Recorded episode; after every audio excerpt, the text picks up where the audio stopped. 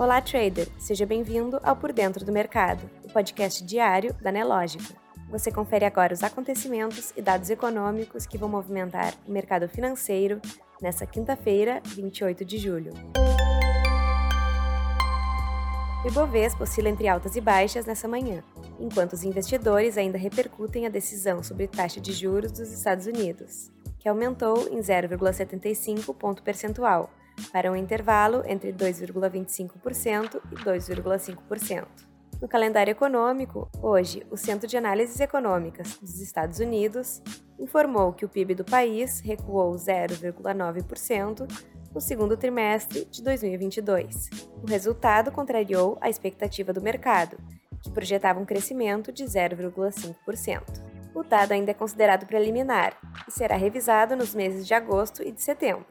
É importante destacar que, com o resultado de dois recuos consecutivos, o país entra na chamada recessão técnica. No Brasil, o IGPM variou 0,21% em julho, ante 0,59% no mês anterior. Com esse resultado, o índice acumula alta de 8,39% no ano e de 10,08% em 12 meses. Também divulgado hoje, o índice de confiança de serviços do FGV Ibre subiu 2,2 pontos em julho, para 100,9 pontos. Esse é o maior nível desde setembro de 2013. Já o índice de confiança do comércio recuou 2,8 pontos em julho, passando de 97,9 para 95,1 pontos. Nos destaques nacionais, a dívida pública subiu 2,51% em junho, resultado do baixo volume de vencimentos e da alta dos juros e do dólar. Segundo números divulgados ontem pelo Tesouro Nacional, a dívida pública passou de 5,702 trilhões de reais em maio para 5,846 trilhões em junho. Na política, na política, mesmo com os esforços do presidente do Senado, Rodrigo Pacheco, e do relator da matéria, o senador Roberto Rocha, a reforma tributária não foi aprovada pelos senadores no primeiro trimestre de 2022. Com a corrida eleitoral no segundo semestre, a reformulação do sistema tributário nacional pode acabar ficando para 2023. No radar corporativo, o lucro líquido do Santander Brasil superou as expectativas de analistas no segundo trimestre.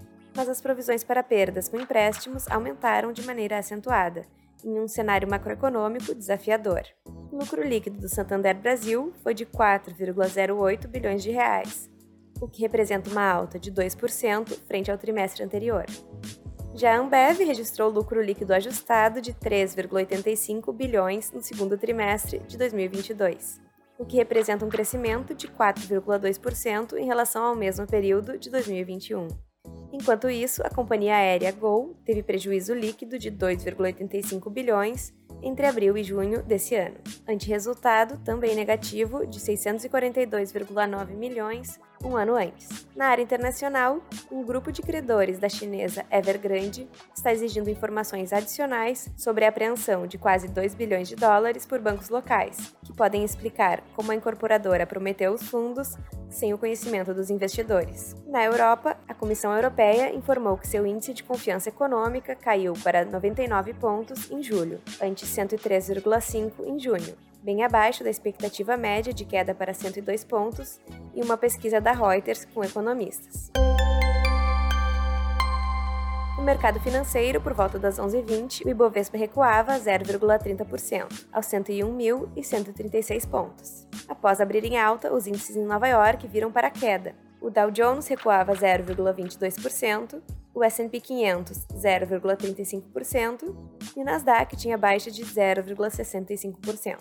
No mesmo horário, o dólar caía 0,78%, sendo negociado a R$ 5,20. Já o Bitcoin era negociado a 22.985 dólares. Você pode conferir essas e outras notícias na sua plataforma Profit Pro.